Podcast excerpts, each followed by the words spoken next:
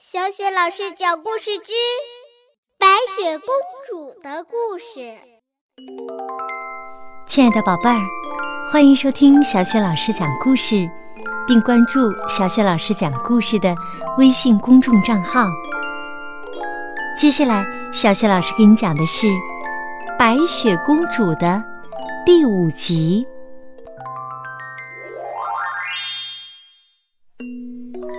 在上一集中，我们讲到，白雪公主为了逃避坏王后的追赶，跑进了黑森林。在小动物们的帮助下，白雪公主来到了小木屋。把小木屋打扫干净后，白雪公主累得躺在小床上睡着了。那么，小木屋的主人到底是谁呢？接下来，请听《白雪公主》第五集。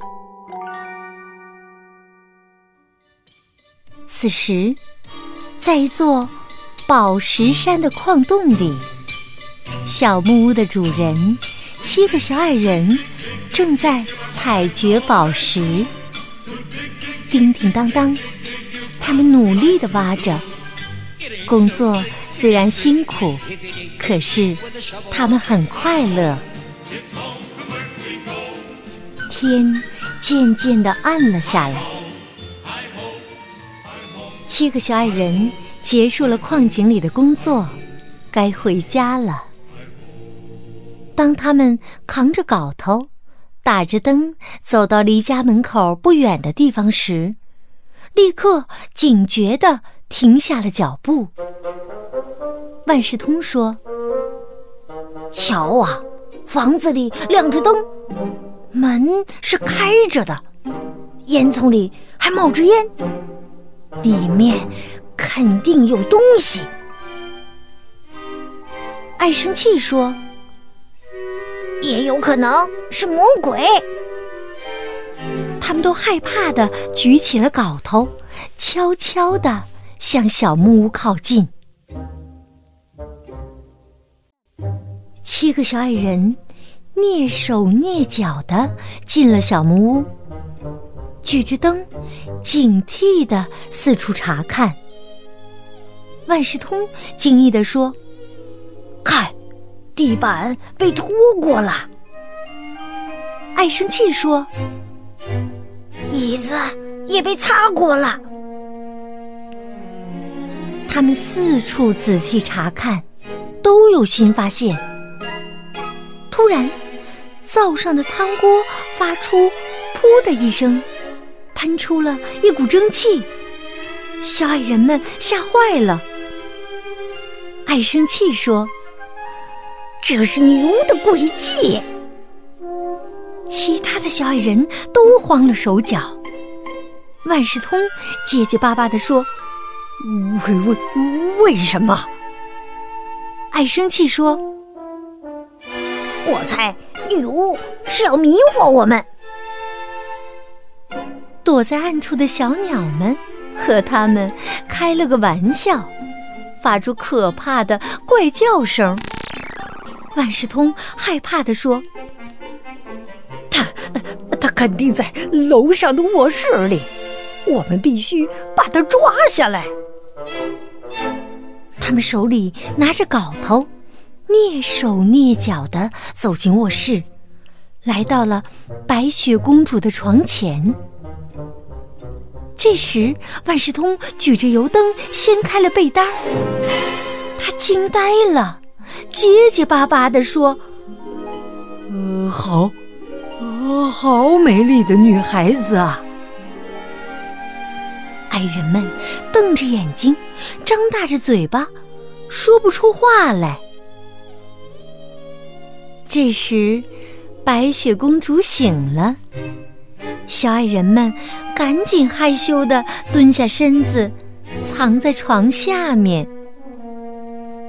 白雪公主坐了起来，伸着懒腰说：“啊，好舒服啊！”忽然，他看见了七张陌生的面孔。先是吓了一跳，转而明白了，他们就是小木屋的主人。白雪公主高兴又亲切地说：“原来你们是小矮人呐！”接着，白雪公主兴致勃勃地说：“先别告诉我你们谁是谁，让我来猜一猜。”聪明的白雪公主一一的说出了他们的名字，除了爱生气。其他的矮人们都立刻喜欢上了他。白雪公主把自己的身世告诉了小矮人们。她说：“王后要杀死我，我只好离开王宫。如果你们同意我留在这里，我愿意为你们洗衣煮饭。”善良的小矮人们深深的同情白雪公主的遭遇，毫不犹豫的同意她在这里住下。说了半天，大家都饿了。这时，灶上的汤锅正散发出好闻的香味儿。小矮人们禁不住饭香的诱惑，赶紧去洗手吃饭。吃完饭，七个小矮人们为了欢迎白雪公主，特意搞了个欢乐派对。他们弹起乐器，唱起歌，还和公主一起跳舞。小木屋里充满了欢声笑语。好，亲爱的宝贝儿，刚刚你听到的是小雪老师讲的。白雪公主的第五集，在这一集当中，善良的七个小矮人收留了白雪公主。那么，白雪公主是否能够就此躲避坏王后的杀害呢？欢迎继续关注《白雪公主》第六集。好，亲爱的宝贝儿，如果你喜欢小雪老师讲的。白雪公主的故事，别忘了点击收藏，或者分享给更多的小伙伴来收听。点击小雪老师的头像，还可以听到小雪老师讲过的所有的绘本故事、成语故事、三字经的故事。好，亲爱的宝贝儿，下一集当中我们再见。